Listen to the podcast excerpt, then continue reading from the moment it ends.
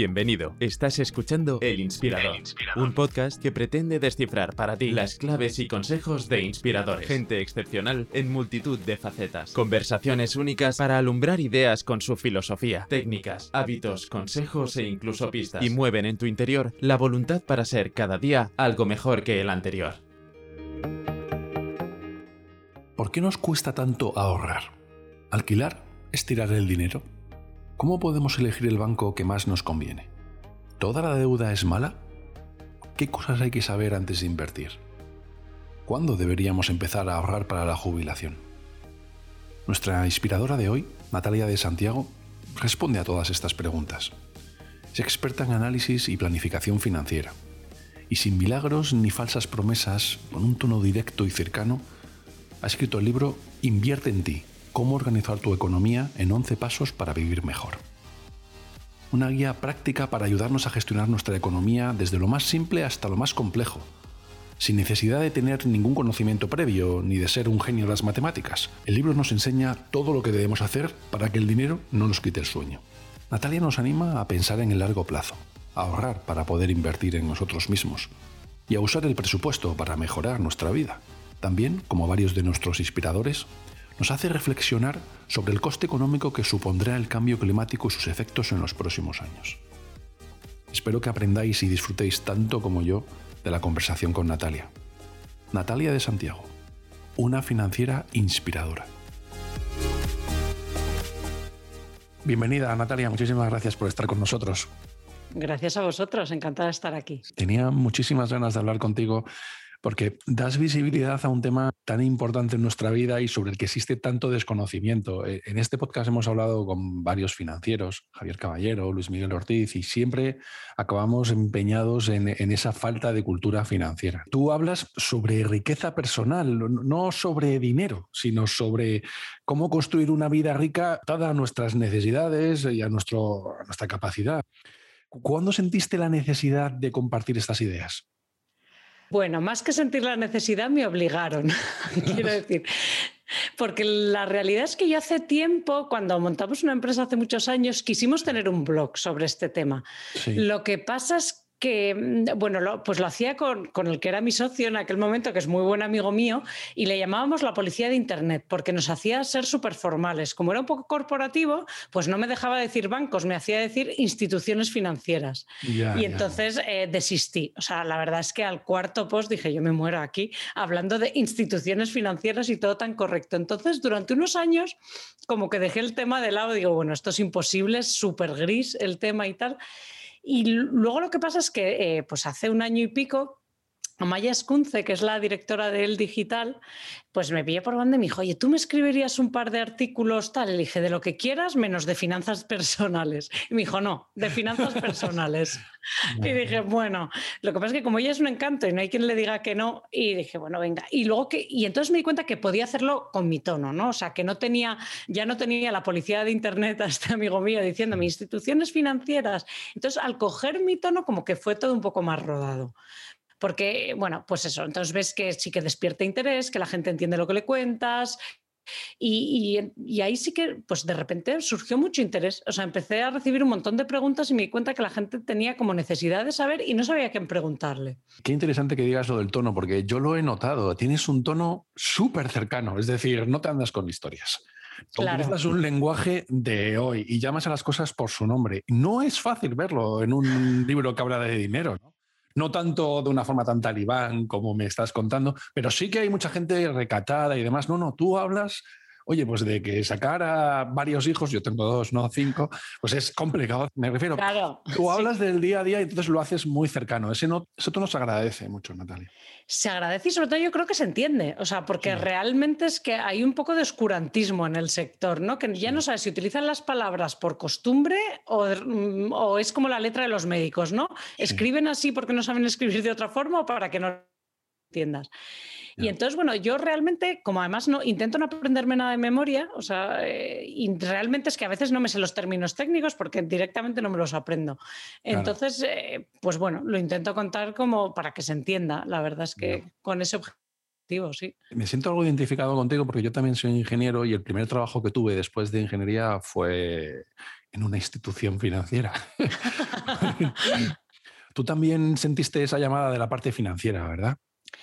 Sí, bueno, yo es que realmente iba a haber estudiado empresariales, la verdad. Y porque mi padre además había estudiado eso y tal, lo que pasa es que en el último momento, y además no recuerdo por qué, iba a pagar la matrícula y me cambié de cola. O sea, esto es una cosa curiosísima, sí, porque hice las pruebas de acceso para mil carreras, o sea, yo había pruebas de acceso, pues allá que me iba yo, ¿no? Digo, pues a todas. Y luego el día que iba a pagar la matrícula, me cambié de cola y no, no recuerdo por qué, que es lo fuerte. No sé exactamente por qué. ¿Algún chico? Pues mira, sí, creo que fue por llevar la contraria y porque había, en ingeniería éramos 10 chicos, una chica, lo que pasa es que no me di cuenta que no eran precisamente los más guapos, pero bueno, eso lo descubrí después. Y entonces cambié, pero a mí realmente nunca he tenido, o sea, tú a lo mejor sí, pero yo nunca he sido una ingeniera, o sea, yo veía mm, del problema de, de termodinámica, la máquina nunca hice la conexión, o sea, yo aprendí a resolver el problema y tal, pero luego no me... no era buena ingeniera realmente y, las asignaturas que me gustaron fueron todas las de números. O sea, las de dinero, quiero decir. Eh, ya cuando empezamos con costes, con tal, eso me gustó. O sea, que realmente la vocación era clara. Sí, bueno, en, en, mi caso, que sabía que quería ser ingeniero, pero no tenía ni idea de qué. Y también me pasó un poco como a ti, con varias colas, porque estaba en ingeniería informática, en telecomunicaciones, en industriales al final opté por una forma, pues, ¿dónde está más lejos de mi familia? A los que adoro y quiero, pero dije, no, si me voy a un colegio mayor, mejor, ¿no? Y por eso elegí carrera, fue tan mundano como eso. Pero es verdad que, es verdad que esa parte técnica tampoco me interpelaba tanto como a ti y me gustaban muchísimo los números. Sí, yo igual. Yo luego hice un, un máster después y dije, esto sí, esto sí que lo entiendo yo bien y este por aquí sí que entiendo yo por dónde van las cosas. Este objetivo también de acercar en la parte financiera es el que pretendíais con vuestra, con vuestra aplicación y vuestra empresa de My Value Solutions? Sí, o sea, la verdad es que surgió también un poco por eso, porque dije, realmente hay muy poco software eh, destinado al usuario particular. O sea, la información que se le da al usuario particular es muy pobre y se le ayuda poco a planificar, a entender eh, su estructura financiera y tal.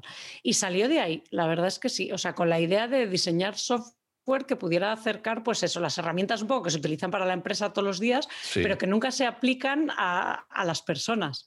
¿Cuándo va a llegar una disrupción de la, de la banca? principalmente en España. Yo, yo la estoy esperando y creo que llegará en cuanto a tarjetas de crédito de, tecnológicas o, por fintech que surja. A ver, España está bastante avanzado en realidad. Yo vivo en Alemania y esto sí que es la prehistoria. O sea que en ese sentido, Sí, o sea, hay startups y tal, pero luego lo que es la banca comercial, cuando tú vas a tu banco, es bastante menos moderna que la española. O sea, en España realmente eh, tiene un sector bancario muy moderno y bastante avanzado. Eso sí, lo que pasa es que es verdad que al final eh, todo es muy lento. O sea, con los bancos invierten y tal, pero se tarda una eternidad. Entonces, pues van, las cosas realmente, los avances van viniendo poco a poco. O sea, no, son tan grandes que no son del todo ágiles, me da la sensación. Sí, algunos han invertido muchísimo en tecnología. Y sí estoy de acuerdo contigo que las entidades españolas, que son muy buenas, es verdad que en tecnología pueden estar más avanzadas que otras,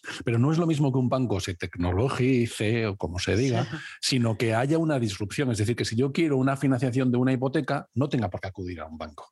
O si mi empresa necesita una financiación bancaria, que solo podemos hablar con cuatro interlocutores, o que la financiación que me da la tarjeta de crédito me la pueda dar otra entidad. Me refiero a ese tipo de disrupción, ¿no? Que no acaba de llegar. Eh, no acaba de llegar porque no es un sector fácil, además está muy regulado, con lo cual todas las entradas nuevas al final eh, no es fácil, ¿no? Te tienes que, en los procesos estos, pues para certificarte con el Banco de España para todo. No, son cosas fáciles. Bueno, que por un lado está bien porque bueno, pues dan una serie de garantías, pero claro. hace que el proceso eh, de disrupción, como tú dices, sea lento. Y luego además en España súmale que hay un resquemor en la población, o sea, que hay cosas de la crisis inmobiliaria que nos han olvidado. Y hay desconfianza. O sea, por un ahí todavía sí, la gente no se, no se acaba de fiar, porque, por ejemplo, tampoco entiendes muy bien la diferencia entre un banco y una gestora independiente, por ejemplo, con los fondos y tal. La gente no sabe. Dice, yo puedo contratar un fondo de inversión por Internet, eso es seguro que, lo es, ¿no? O sea, porque están registrados con la CNMV igual y tal, pero hay falta formación, o sea, realmente información. es verdad que hay un gap de información. Sí, por eso libros como el tuyo son tan, tan importantes. El libro tiene ideas perennes, pero, que, pero muy bien explicadas y traídas a nuestra realidad. Sobre todo, lo que más me gusta del libro es que todo el libro enarbola la idea del largo plazo que sí puede hacer que haya gente que de la noche a la mañana pues se haga rica o tenga un cambio de estatus a nivel monetario por un pelotazo, eh, genial, ¿no? He ganado. Pero es verdad que la riqueza solo se puede construir a base de ahorro y del largo plazo. ¿Por qué nos cuesta tanto entender, yo el primero, el largo plazo? Eh, pues porque venimos de una generación eh, de mucho crecimiento. Es decir, eh, hemos pasado unos años que no hacía falta pensar en el largo plazo porque se crecía tanto que asumías directamente que el año siguiente iba a ser mejor que el anterior y punto. Que tu siguiente trabajo iba a ser un ascenso con respecto al anterior y punto. O sea, los 80, los 90 fueron años de tan bollantes, de tal despegue que dejaron un pozo, o sea, se perdió todo aquello de la posguerra y tal, del ahorrar, esa cultura del esfuerzo y realmente era como pa'lante porque esto mm, solo sube. Entonces, ¿qué pasa? Que luego yo creo que mi generación es la primera que realmente se ha parado ese, ese crecimiento espectacular, pero claro, a nosotros nos han educado así aunque ya no vaya a ser nuestra realidad, tenemos un poco eso todavía en el, en el imaginario, ¿no? Y entonces, bueno, la realidad de los que vienen va a ser distinta.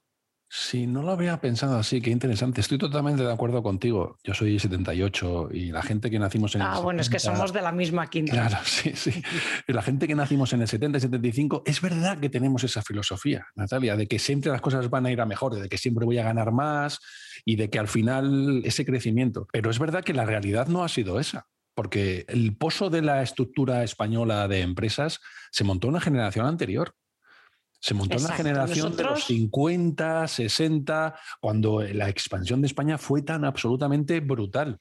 Ha sido muchísimo más complicado crear riqueza a partir del año 2000, 2010, muchísimo más complicado. Claro, lo que pasa es que a nosotros nos han educado los que crecieron tanto, los que construyeron esa España. Entonces, eso era lo que nos han transmitido.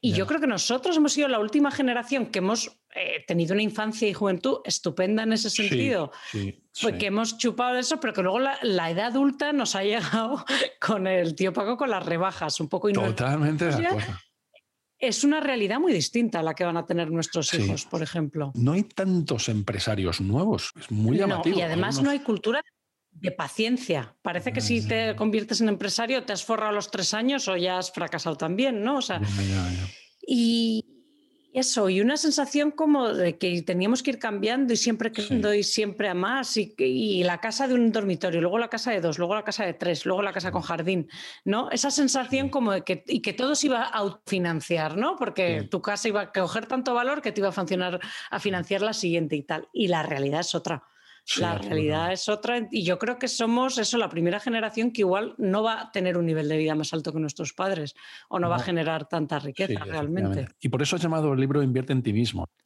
Sí, un poco, eh, pues, y sobre todo también para diversificar un poco, ¿no? Que muchas veces tenemos una visión muy limitada de lo que es la inversión.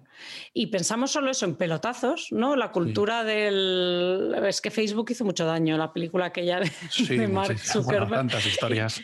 hizo mucho daño. Entonces, eh, invierte en tira un poco también porque luego se nos olvidan otras cosas que igual tienen un retorno bastante más garantizado, como invertir en ti mismo, en formarte, en mm, seguir siendo competitivo en el mercado laboral, o sea, en otro tipo de competencias que a lo mejor no son lo que entendemos por inversiones o la salud. O sea, es que sin ir más lejos, no somos conscientes de la cantidad de años que vamos a vivir después de jubilarnos y cómo el impacto que puede tener en nuestras finanzas, en la salud que tengas o cómo hayas previsto si no vas a tener buena salud. O sea que, y también por eso el título un poco para hacerlo un poco más amplio, ¿no? De hay que pensar en dinero, pero en un sentido abrir un poco la mente porque esto tiene muchas vertientes. Cuando hablas de, diversificar, hay pues, muchas formas de invertir en, pues, mobiliaria, en, en, valores, en fondos de inversión, en ETFs, en renta fija depósitos, si es que pagan algo, etcétera, ¿no? Pero es que está tan demostrado que la inversión en valores a largo plazo tiene un rendimiento constante y más sostenido que otras inversiones, que a mí se me han quitado ya las dudas. Es decir, la inversión en valores gana a cualquier otro tipo de inversión en activos, ¿no crees? A ver, eh, hasta hoy sí, ¿no? O sea, históricamente, pero lo que es que decimos históricamente eh, con mucha ligereza, ¿no? sí, es verdad que los datos de los últimos 200 años eh, son impepinables siempre y cuando tengas la bolsa americana dentro. O sea, cógete la bolsa española y no está tan claro, cógete la bolsa europea y no está tan claro. O sea que a mí esto de la bolsa siempre crece, yo no lo digo nunca porque eh, no es una ley física, o sea, no es la gravedad. No, es solo un histórico, efectivamente. Es exactamente, es la experiencia que tenemos hasta ahora. Pero ¿por qué es eso? Porque cada vez ha habido más gente que invierte en bolsa. O sea, porque eh, básicamente yo creo que ha sido un mecanismo muy atractivo de democratizar la inversión de alguna manera, de facilitar el acceso a que no tener que hacer una due diligence para entrar y negociar con el dueño de una empresa. Pero lo que ha tenido mm, yo creo que el, éxito es del mecanismo en sí, o sea, de lo que es el mercado de valores, de que eso... Pero eso no quiere decir que no pueda haber disrupciones, como tú digas, que hagan que haya otros eh, mercados, otros tal, que puedan derivar parte de esa inversión. Y si eso pasara en un grado eh, suficiente, podría no ser verdad esto de que la bolsa siempre crece. O sea, lo que yo no... Lo que te estoy diciendo, lo que pasa es que probablemente no lo veamos nosotros. Entonces, en, nuestra, en los 20 o 30 años que nos queden, probablemente sí que puedas decir, la bolsa crece. Pero ¿qué está pasando, por ejemplo, con las criptomonedas y los criptoactivos? Que están dando otra oportunidad. O sea, están... Eh, es un, y por eso, por ejemplo, en mercados en desarrollo, en países en vías de desarrollo, hay mucho inversor pequeño que, como lo tiene accesible, que está tirando por ahí. Entonces, si realmente el mercado de criptoactivos eh, creciera lo suficiente como para retar al mercado de valores, mm, o sea, yo creo que tiene recorrido como para que lo digamos, ¿no? Nosotros. Todavía sigue cumpliendo esas condiciones de, fiabilidad, como decías, eh, de regulación, sobre todo de liquidez. Porque ante un momento dado tú necesitas, y es que si tienes una casa no la puedes vender. Bueno, y no hablemos ya de fiscalidad o de comisiones en fondos de inversión, ¿no? Entonces, a mí me parece que es, tiene una serie de condiciones que para el ahorro siempre que estamos hablando de largo plazo, es la mejor opción ahora mismo disponible. ¿no? Sí, ahora mismo Es, lo mejor, sin duda, y es lo más contrastado. Lo que pasa es que también eh, yo creo que ahí nos engañamos, nos hacemos un poco trampa, porque realmente, a ver, es lo más, eh, es bueno para todos mientras cada vez invierta más gente, o sea, mientras el volumen de dinero que hay allí sea más. Pero la realidad es que tiende a concentrar. O sea, la realidad y también la experiencia es que el dinero del, mm, tiende a concentrar, con lo cual, si la cantidad total no crece, podría empobrecer al pequeño ahorrador en lugar de, enriquecerlo. O sea que eh, sí. o sea, no creo que haya una mejor alternativa hoy lo que pasa es que, que, que, tiene riesgo, tú lo explicas en el libro perfectamente, vamos, sí, sí. Cualquier inversión tiene riesgo, eso es indudable. Y sobre todo para el que no entiende lo que está haciendo es a mí lo que, lo que más me preocupa. O sea, eh, que el que menos es complicado, es más vulnerable. Es complicado porque exige ciertos conocimientos y además una dedicación no en elegir opciones, sino en saber realmente qué es lo mejor para ti, en qué tipo de fórmula ir, o eh, fondo de inversión, con un banco, con una gestora independiente, directamente en bolsa, qué gestor operar mi, broker online tiene una cuenta en Alemania, entonces tienes que entenderlo y estar, y estar a gusto con eso. sí, y luego saber qué legislación tiene, qué tributación, qué, cosas tan simples como eso, qué formulario tengo que entregar en Hacienda si mi broker está en Alemania. Es que claro, A mí me hace. Yo ahí tengo un, poco de conflicto interior, ¿no? Porque siempre oigo del el ahorrador está dejando su dinero, perdiendo valor y tal. En plan, se lo está comiendo la inflación y tal, y hay como mucha presión al ahorrador de estás tirando tu dinero y tal. Digo, pero tampoco le estás dando la información suficiente para que se meta. Eh, yo creo que ahí hay un gap que es más grande de lo que pensamos. Que está muy bien animar a que la gente se anime a invertir y tal. Yo lo, lo, veo bien, pero ahí hace falta, o sea, la información que hace falta y la información que hay. Y encima, lo de la asesoría tampoco está tan fácil para un particular mm, acceder a un asesor independiente el que te puedas fiar. No, sí, de que te puedas fiar y además del que te cobre una comisión justa, porque no quiero ni pensar las comisiones que cobran los bancos en estos que te asesoran y tal. y además sabes que está muy tergiversado. Si yo adoro la banca española, pero lógicamente van a vender sus productos, ¿no? Claro, donde tiene más eh, es humano, el que te, venden el que tiene más comisión, él para su nómina. Totalmente, cualquier negocio, no solo la banca, claro, Claro, como es normal. Entonces eh, es, es, complicado. Y luego, ¿qué pasa? Que, que anima pero las malas experiencias dejan un pozo, o sea, luego sale la gente también muy escaldada, ¿no? Sí, sí, sí. Entonces yo creo que hace falta mucha transparencia, o sea, que igual la clave es transparencia. Yo he aprendido varias cosas leyendo tu libro, he aprendido que nunca me lo había parado a pensarlo, de amortizar como las empresas. yo nunca lo había hecho. Amortizo en la empresa y demás, pero nunca me había pensado, oye, si es que si tienes que comprarte un coche tienes que amortizar ya. Claro. Claro. Y no, no me había parado a pensarlo nunca, ¿no? Y me ha encantado, hace poco hablábamos con Albert Bosch, que es un aventurero, y él nos decía que cuando miras tu calendario puedes comprobar cuáles son tus prioridades. Y tú lo dices con tu presupuesto. Es decir, si miras tu presupuesto, puedes saber cómo es tu vida. Y si realmente estás acertando. Y si te representa, claro, yo eso lo veo súper importante, ponerse como objetivo que tu dinero te represente, porque si te está yendo cosas que no te aportan nada, es, muy triste, realmente. Efectivamente, si te inviertes mucho en tu casa y no lo que te gusta es estar fuera y viajar y ocio, pues te, estás enfocado. Claro, claro, sí, Bueno, a ver, yo le recomendé, por ejemplo, a una de mis mejores amigas que vendiera una casa perdiendo dinero. Porque al final, digo, lo que no tiene sentido es que dos personas con unos trabajos estupendos, eh, una situación económica es maravillosa y viváis en una casa que nos gusta. Digo, yo es que no lo concibo. ¿De, qué te vale ¿no? tener ese tipo de situación privilegiada? Si te has equivocado una vez, bien, asume tu pérdida y move on. O sea, tal cual. Incides mucho en el ahorro y haces muy bien yo soy el primer culpable. Eh, y, dices cuál es la clave, es retirarlo a principios de mes. Yo lo hago de otra forma y realmente hay gente que también lo hace. Y es que como aquí en España pues, muchos cobramos con pagas extraordinarias, tienes 14 pagas en vez de 12 y eso lo dedicas a ahorrar, pues ya te han hecho el trabajo. Ah, bueno, sí, también, claro, es buena idea. para la próxima lo incluyo. Claro, es casi un 14%.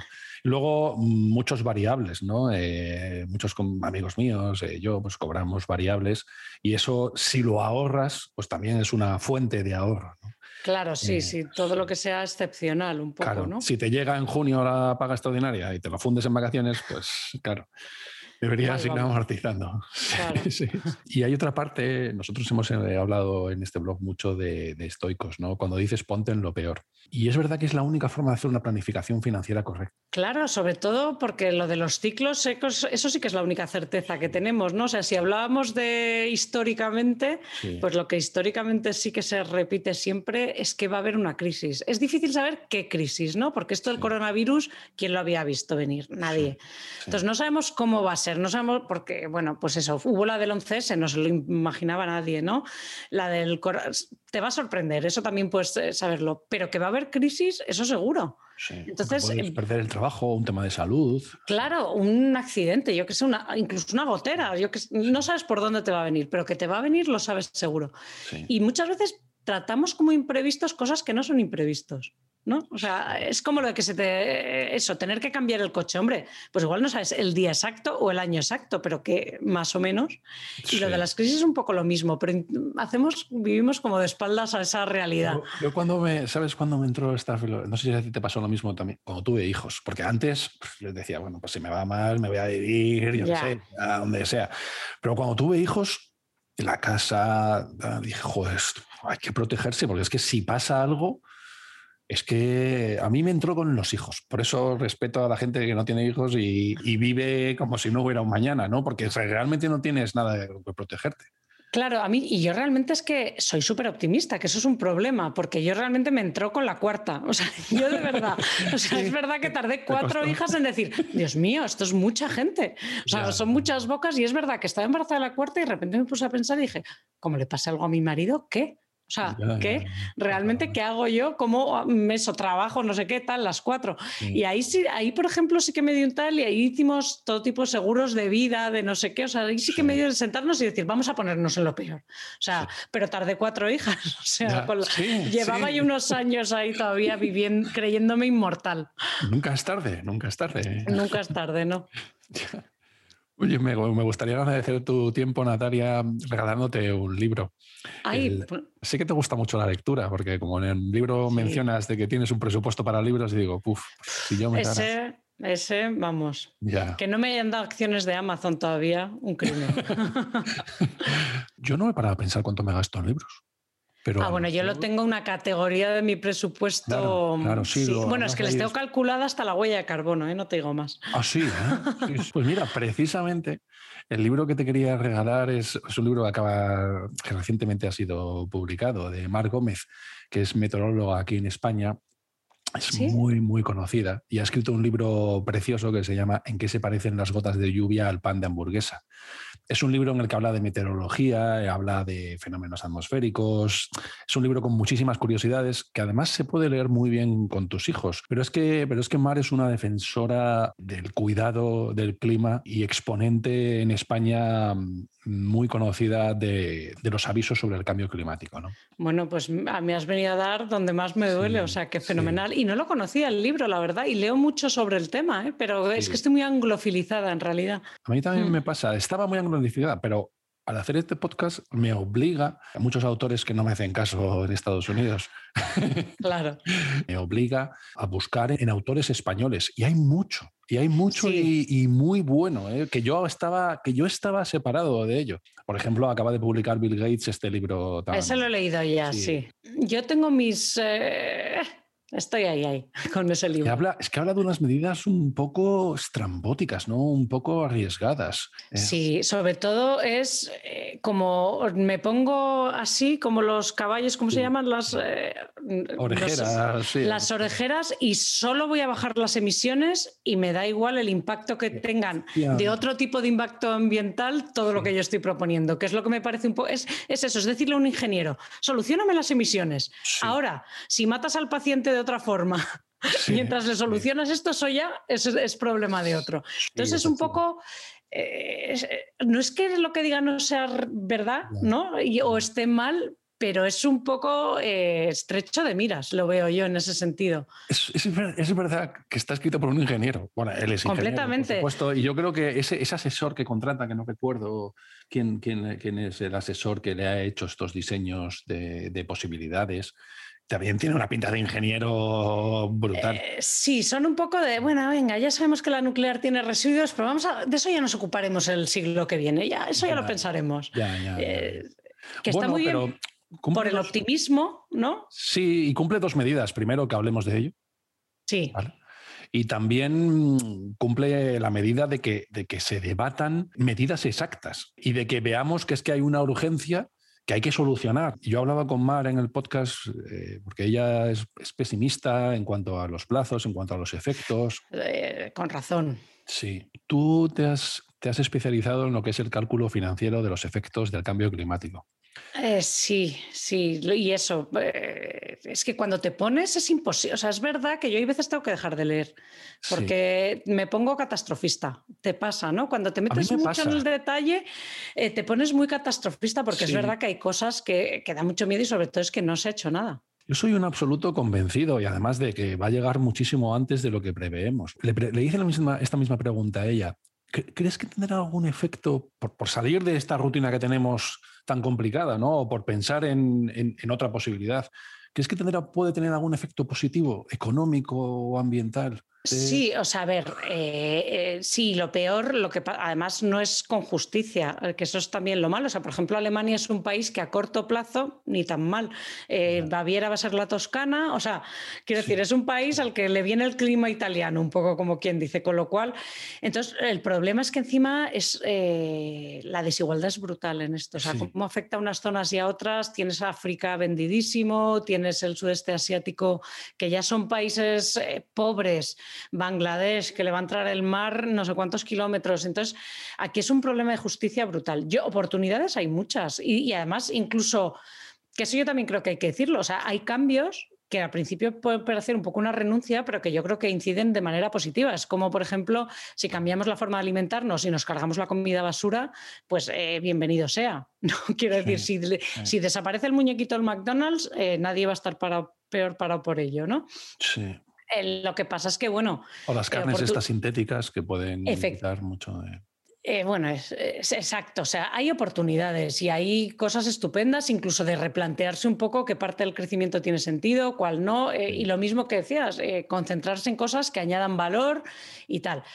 Pero pasa por mucho sufrimiento, sobre todo en zonas muy vulnerables, que es lo que no nos damos cuenta, ¿no? Que aquí nos estamos enterando pues despacito y tal, pero hay zonas eh, más pobres y más tal que lo están sufriendo. Puede incrementar la desigualdad de una forma exponencial. Brutal, Más de lo que ya. Brutal. sí, o sea, ya tenemos un mundo que está tendiendo a la desigualdad y esto incide todavía más. Entonces, hombre, a mí eso pues preocupa un poco, la verdad. En nuestro, en nuestro día a día, eh, económicamente, ¿en qué nos afectaría? muchos más gastos de alimentación, gastos de suministros. Claro, en todo. O sea, la, alimentación brutal, porque además los cultivos van a dejar de rendir como rendían, vas a tener que cambiar lo que cultivabas en una zona. O sea, los vinateros de Burdeos están comprando tierra en, en Inglaterra y en Siberia.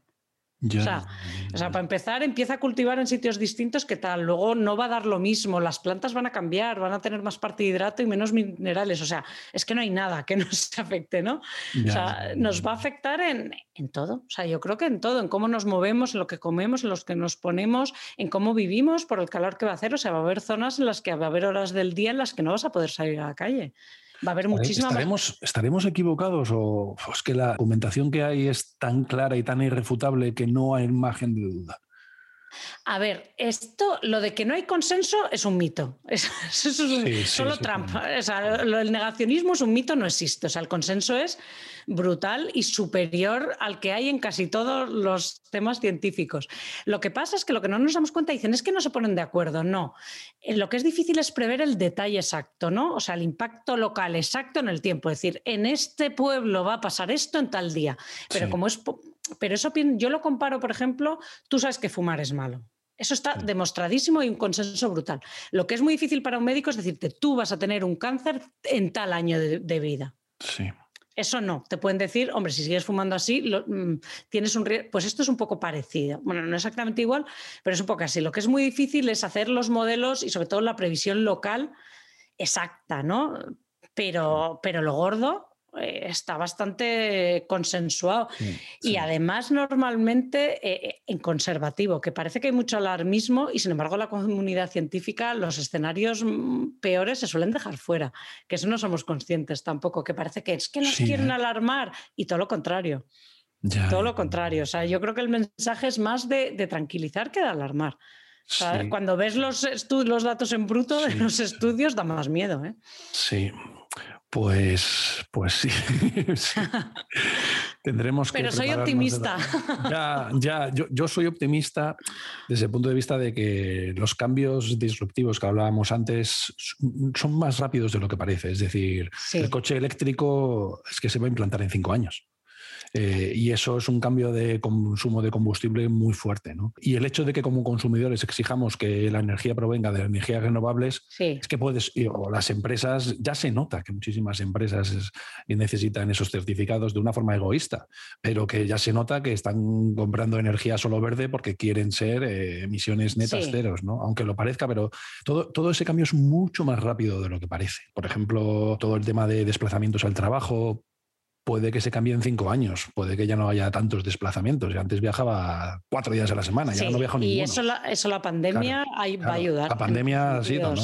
Mi optimismo se basa en que esos cambios sean rápidos rápidos de cinco o ocho años, ¿no? que esto ayude a mitigar ese efecto, que se encuentre una tecnología pues como la fusión o una tecnología que permita, pues, que, alguna de las medidas que dice el libro de Bill Gates, ¿no? Pues parar los rayos y tal, ¿no? No, no, no, por Dios, esa no. o sea, yo cuando vi eso digo, o sea, me muero, aquí mismo me desmayo. Esa tiene un peligro y esa nivel de. Bueno, esa es brutal. o sea, yo a mí cualquiera que diga eso. Mm, sí. pero es verdad que puede haber una tecnología que, ahora no, que no controlemos que realmente pueda ayudar a limpiar el mar, ¿no? No, o sea, a ver, eh, yo lo que creo o sea, yo aquí la clave, sinceramente te digo, es que es lo que Bill Gates no ha querido decir, aunque él lo sabe, obviamente, es eh, dos más dos son cuatro y tienen que serlo. Y estamos intentando vivir como que no es así. Entonces, eh, igual que el día que encontremos la dieta para adelgazar eh, comiendo lo que te da la gana, sí. Ese día entonces venimos y hablamos de cambio climático en otros términos. ya, ya, No, eh, hasta que no hemos, hasta que no hayamos encontrado que lo que te metes en la boca. mi odisea, es mi odisea. Efectivamente, pero es que es lo mismo. O sea, yo creo eh, lo de la fusión y no sé qué. Sí, ¿Por qué no salen los números? Porque hay que meterle la energía por adelantado para luego sacársela después. al final, el balance energético se tiene que cumplir. Ya, ya, ya. Eh, sea como sea. Y además el cambio climático es un problema de balance energético. O sea, que no nos hagamos. Eh, lo, que no, lo que no podemos hacer es eh, hacernos en plan, esto no existe. Esto puede que nos sume cero y que nos dé más. No, sigue sin trasladarse, sigue sin trasladarse al, Totalmente. público. No, no, no. somos muchos conscientes, lo hemos oído, pero sigue sin ser un tema. No, porque, porque no tiene buena publicidad. Ya, ya. y sobre todo porque eso pasa porque las cosas sean más caras. O sea, yo te digo, yo aquí mi mayor es no se ha incluido el precio del impacto ambiental en, las cosas. Y hasta que no se incluya no habrá una solución duradera. Porque...